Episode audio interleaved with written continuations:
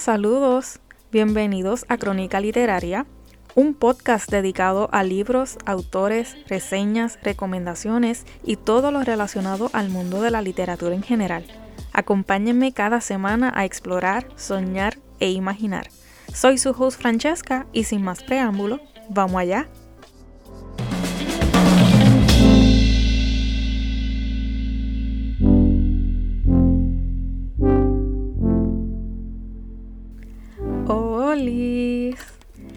Espero que se encuentren bien. Bienvenidos a una semana más, un nuevo episodio. En el día de hoy les traigo una reseña super cool de un libro del género ficción en literatura juvenil. Este libro lo leí hace como unos seis años aproximadamente y lo terminé de leer en dos días. Y fue literalmente el primer libro que me hizo llorar de verdad. O sea, boté lágrimas y lágrimas que cayeron encima de las páginas. Y ese libro es nada más y nada menos que La ladrona de libros por el escritor Marcos Susak. Como siempre, detrás de cada historia de ficción hay un escritor con una historia verdadera. Marco Zusak nació en Sydney, Australia, el 23 de junio de 1975, siendo el más joven de cuatro hijos de padres inmigrantes alemanes y austriacos. Zusak comenzó a escribir ficción a los 16 años y se graduó en pedagogía. Antes de convertirse en un autor profesional, trabajó brevemente como pintor de casas, conserje, y profesor de inglés de la escuela secundaria. En el 2006, la quinta novela de Susak, La ladrona de libros, se publicó en Australia como el primer trabajo del autor de ficción para jóvenes adultos, vendiendo más de un millón de copias por esta y recibiendo el premio Prince Honor. Si van a mi página de TikTok, podrán encontrar la reseña de este libro contada en 60 segundos. Pero hoy les traigo la historia con todos los detalles. Así que vamos allá. En enero de 1939, Liesel Meminger, una niña alemana de 9 años, viaja en tren junto a su madre y su hermano.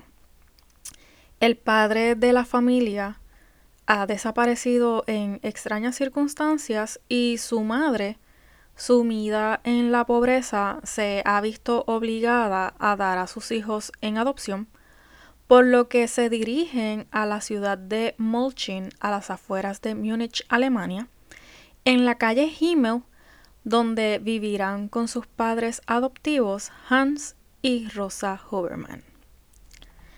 Durante el viaje, el hermano menor de Liesel fallece y lo entierran cuando el tren efectúa una parada en un cementerio que está cerca a las vías. Liesel ve en la fosa cubierta de nieve un libro llamado Manual del Sepulturero que se le ha caído a un trabajador del cementerio y lo roba, aunque ella está consciente de que aún no sabe leer. Este libro, aunque un poco amargo, será el único recuerdo tangible de su hermanito y su madre por el resto de su vida. Cuando finalmente Liesel llega a su destino, no se siente muy cómoda de vivir allí. Por un lado, Hans la trata con respeto y cariño, pero no sabe qué opinar sobre Rosa su madre adoptiva. Esta es estricta y fría, pero Liesel se va acostumbrando poco a poco y al cabo de unos días comienza la escuela. Al principio le cuesta bastante adaptarse al grado y a los niños de su edad porque no sabe leer ni escribir. Allí conoce a Rudy Steiner, quien se convierte en su mejor amigo y compañero de robo de libros y comida. En sus primeras semanas en Himmel, Liesel tiene pesadillas bastante frecuentes en las que ve a su hermanito muerto en el tren. Una noche, después de sufrir una de sus pesadillas, Hans va a calmarla y encuentra el libro Manual del Sepulturero escondido debajo de su almohada. Su padre adoptivo entiende que no es un libro de cuentos de hadas, pero sabe lo que significa para Liesel y es cuando decide enseñarle a la niña a leer y escribir.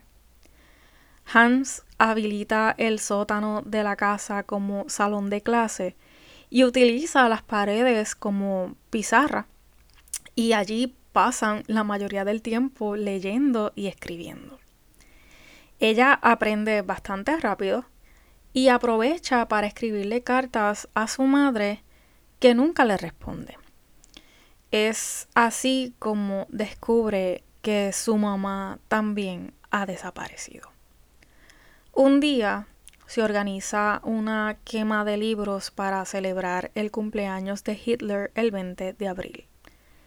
Durante esa quema, Liesel comprende lo que significa vivir en la Alemania nazi, asistiendo al evento que le resulta tanto fascinante como inquietante a la vez. Ahora que sabe leer y escribir, comprende el valor y el poder de las palabras.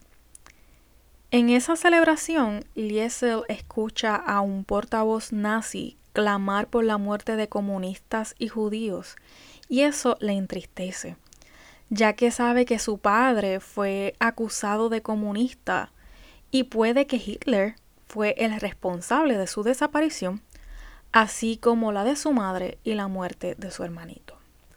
Liesel, confundida y sin demostrar alteración, le pregunta a Hans sobre todo esto tras la quema de libros y él le confiesa que sí, que Hitler probablemente sea el culpable de las desgracias de su familia, por lo que ella convierte a Hitler en su peor enemigo, lo que puede suponerle un problema en la Alemania nazi. Porque todos conocemos a Hitler.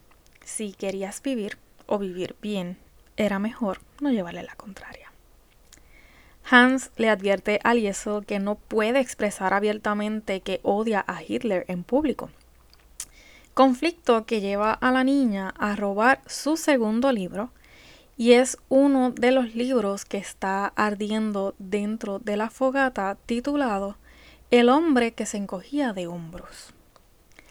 Liesel quiere saber por qué Hans también detesta tanto a Hitler y descubre que él batalló en la Primera Guerra Mundial, donde un judío llamado Eric Vandenberg le salvó la vida a cambio de la suya.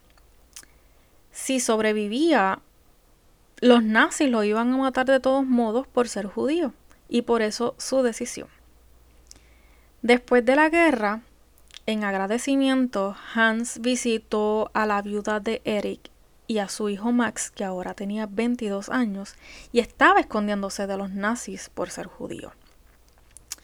Hans se entera que el chico está huyendo y colabora en la organización del viaje de Max a la calle Himmel. Cuando el joven llega, Hans y Rosa lo esconden en el sótano de su casa. Al principio, Liesel no sabe qué pensar del muchacho, pero a poco a poco se convierten en buenos amigos. Al esconder un judío en la casa, despierta un sentimiento de temor y paranoia en la familia por si les atrapan porque técnicamente era traición, y un sentimiento de culpa en Max porque los Huberman estaban arriesgando su vida por él. Era una situación bastante complicada pero que estrechaba lazos entre los involucrados. Liesel comienza también una extraña amistad con Ilsa Hermann, la esposa del alcalde de la ciudad, y todo porque Rosa trabaja en su casa planchando y lavando ropa para ganar algo de dinero. Ilsa le dice a Liesel que la vio robando un libro de la pila de libros quemados y le invita a su casa a leer a su biblioteca. Sin embargo, por cuestiones de la guerra, la falta de dinero obliga a Ilsa a despedir a Rosa, lo que lleva a Liesel a robarle sus libros. Algo que Ilsa sabe, se da cuenta, pero no le da importancia. Todo cambia en octubre de 1942 durante un desfile de judíos que pasa por Molshin de camino al campo de concentración de Dachau.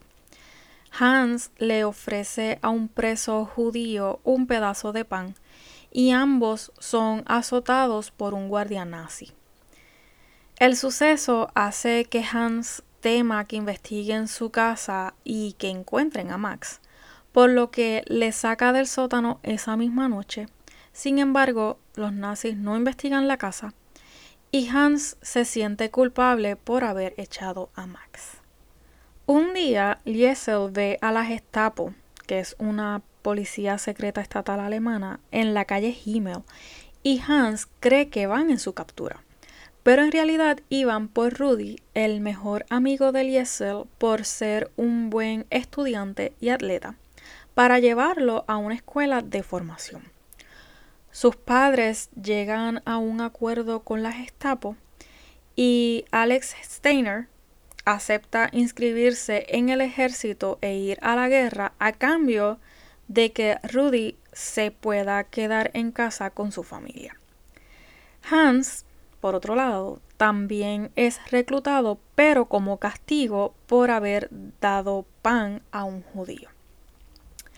A falta de Hans y Max, Liesel sale adelante como puede. Durante los bombardeos, la joven lee libros a los residentes de la calle Himmel en el refugio antiaéreo, además de robar comida con Rudy y ayudar a los necesitados con Rosa. Una noche, Rosa le muestra a Liesel un libro que Max dejó para ella llamado el árbol de las palabras. Y hago una pausa aquí por si deciden leer el libro La ladrona de libros. Este cuento, El árbol de las palabras, está hermoso y emocionante. Y escrito sobre páginas del libro de Adolfo Hitler Mein Kampf. Está impresionante. En febrero de 1943, después de que Liesel cumpliera 14 años, Rosa le cuenta que Hans por fin volverá a casa porque se había roto una pierna. En agosto de ese mismo año, Liesel se encuentra con Max en un desfile de judíos, ya que va de camino a Dachau.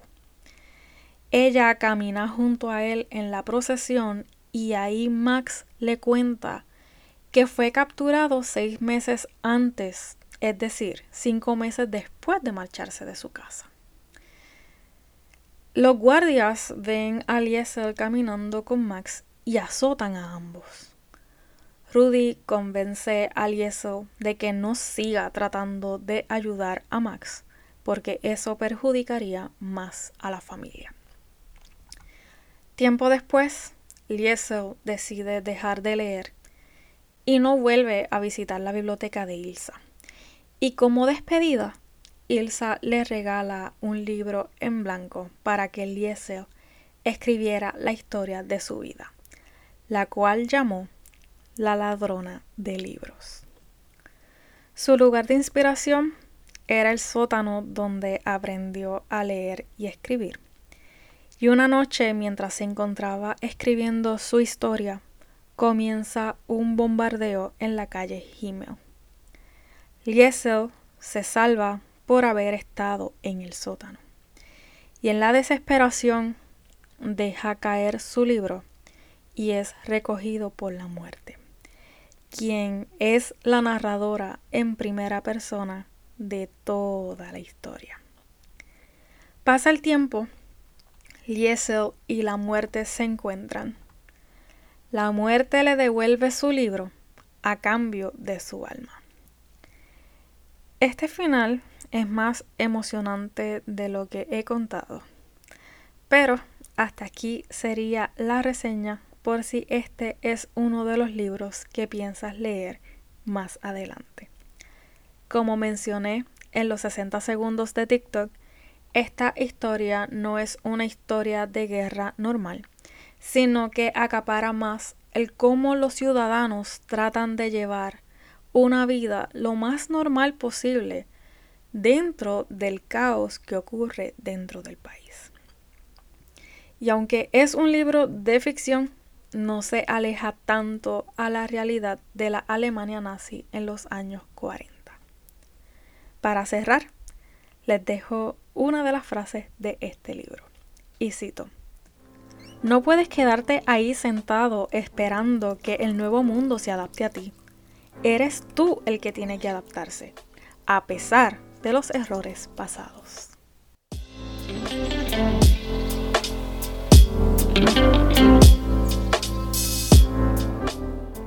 Bueno, pues hasta aquí el episodio de hoy. Esto fue la reseña del libro La ladrona de libros por el escritor Marcos Susak. Si les gustó este episodio, agradecería que me regalaran un like y compartan con sus conocidos para así llegar a más gente. Ahora puedes encontrarme como Crónica Literaria en tu plataforma para podcast favorita y en Instagram y TikTok como Crónica Rayita Bajo Literaria. Hasta la próxima semana. Bye.